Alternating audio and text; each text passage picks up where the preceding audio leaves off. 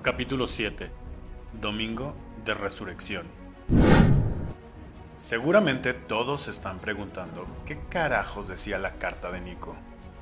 También se estarán preguntando si Alejo se había molestado.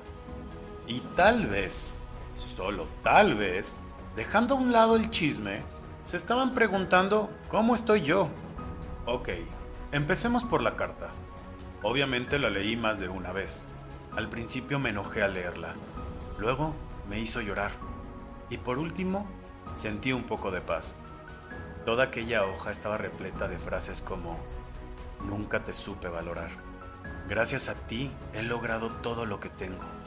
Tú eres el único que realmente cree en mí y me conoce tal cual. Pero, la peor de todas, decía algo así. Tal vez el tiempo no es el correcto, pero eres el amor de mi vida y yo siempre estaré aquí para ti. Ahora les daré mi opinión de todo esto. Desperdiciar tinta solo para sacar las cosas que nos atormentan no cambian las cosas. Obvio, no me había valorado. Se enculó del primer güey que le dijo lo que quería oír y prefirió algo nuevo a una relación estable de 5 años.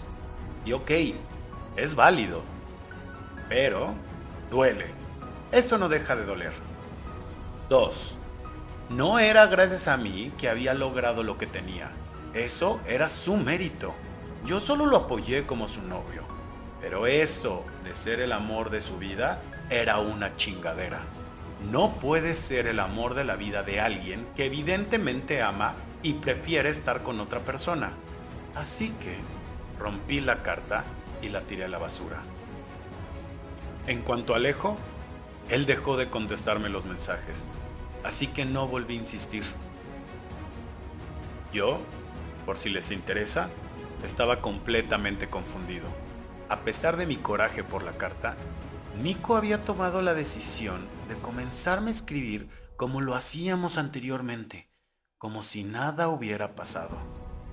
Les voy a decir algo, cinco años no se van de la noche a la mañana y evidentemente aún lo amaba. Dentro de mí sentía algo por él, lo extrañaba. No sé cómo explicarlo, pero estoy seguro que ustedes me van a entender. Pero algo dentro de mí sabía que no estaba haciendo lo correcto. Sabía que no estaba bien. Llegó Semana Santa y con ella llegó un viaje que me alegró el panorama. Puerto Vallarta un grupo de amigos y yo decidimos irnos y desconectarnos por completo de nuestras vidas. Era el destino perfecto para salir de fiesta, conocer hombres guapos y dejarte llevar por el ambiente color arcoíris que inunda la zona romántica. Uno de mis amigos que más amo y adoro se llama George. Él fue quien me dijo que me pedirían matrimonio en Cipolite.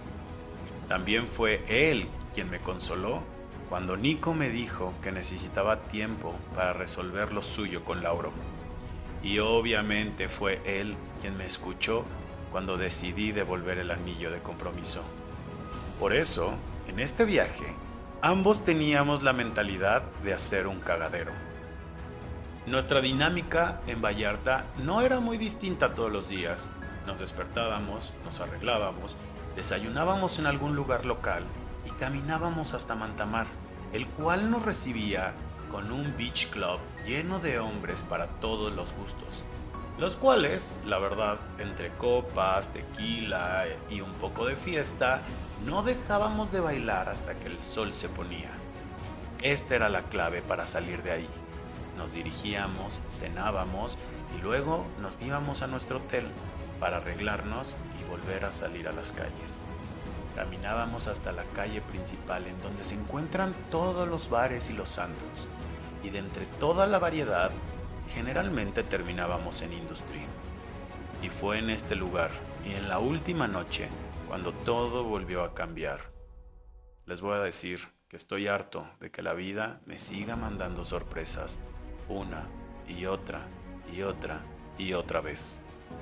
Las horas pasaban y yo no dejaba de bailar y de disfrutar esas hermosas vacaciones que tanto necesitaba. Cuando de repente se acercó mi amigo George, bastante intrigado y bastante intoxicado, para preguntarme, Amigo, ¿Es en serio que te estás volviendo a hablar con Nico? ¿Qué pedo con eso? Su pregunta me desconcertó por completo. ¿Quién podría estar diciendo eso? ¿Cómo se podría haber enterado él si yo no le había contado a nadie? Y en eso giré la mirada para toparme con Lauro al otro lado del antro. No voy a mentir, prometo no hacerlo, pero entre tanta fiesta y alcohol no supe cómo me contuve para no ir a partirle su madre. Recuerdo que lo miré y cuando nuestras miradas se cruzaron, lo único que él pudo hacer fue agachar la cabeza. Pero verlo me causaba rabia. Aunque luego en mi interior me pregunté, ¿por qué él pensaba que yo buscaba a Nico cuando era al revés? ¿Cómo es que él sabía eso? Todo aquello me malviajó por completo y decidí irme de aquella fiesta interminable directo a mi hotel. Me abrí paso entre todos aquellos hombres descamisados y una vez afuera suspiré profundamente. Di unos cuantos pasos cuando las piernas de alguien se interpusieron en mi camino y tropecé justo entre sus brazos que me cacharon en el aire. Parece que estás más pedo que yo, menso. Recobré mi postura y Alejo se encontraba recargado en un coche sobre la banqueta, tratando de mantenerse en una sola pieza. Era evidente que estaba mal y estaba solo. ¿Estás bien? ¿Dónde están tus amigos? Pregunté preocupado. Me miró con extrañeza para luego decirme que sus amigos estaban adentro y él no se sentía del todo bien. Había salido a tomar un poco de aire y eso lo había hecho sentirse aún peor. Sin siquiera pensarlo, le dije que fuéramos a cenar y que estaría con él hasta que toda su fiesta pasara por completo. Me quedé esperando el 14 de febrero. Era el único pendejo en todo el restaurante comiendo solo. Me reclamó sutilmente mientras caminábamos por las calles empedradas. Nico se apareció en mi departamento y platicamos hasta que perdí el tiempo. Ese güey no te conviene, no eras tú cuando estabas con él, me dijo muy serio. Alejo parecía menos cauteloso de lo normal con sus palabras, pero lo dejé hablar, sin siquiera cuestionarlo. En verdad creo que eres un hombre excepcional. Eres guapo, talentoso, bueno y leal. No hay muchos como tú hoy en día, dijo Alejo. No me conoces, Alejo. No lo suficiente. Por eso te invité a salir, porque quiero conocerte. Quería que tuvieras una noche fuera de todo tu drama, en donde te olvidaras de todo y de todos, y solo pasaras un buen momento conmigo. Caminamos un par de calles mientras él se recargaba sobre mí para no perder el equilibrio. Estaba bastante cuerdo a pesar de su estado, y entre más avanzábamos, parecía ser que quería decir algo que se estaba guardando. No fue hasta que en una esquina conocí al verdadero Alejo. La verdad es que me gustas. Te quiero conocer porque eres mucho de lo que yo no soy. A mí me rompieron el corazón hace un par de años y el dolor no lo supe manejar. Pero te veo a ti, con todo tan reciente, y a pesar de eso estás dando todo lo mejor de ti para todos. Ese es el tipo de hombre que quiero en mi vida. Sus palabras fueron un balde de agua tan fría que de repente sentí como toda mi peda se había esfumado por completo.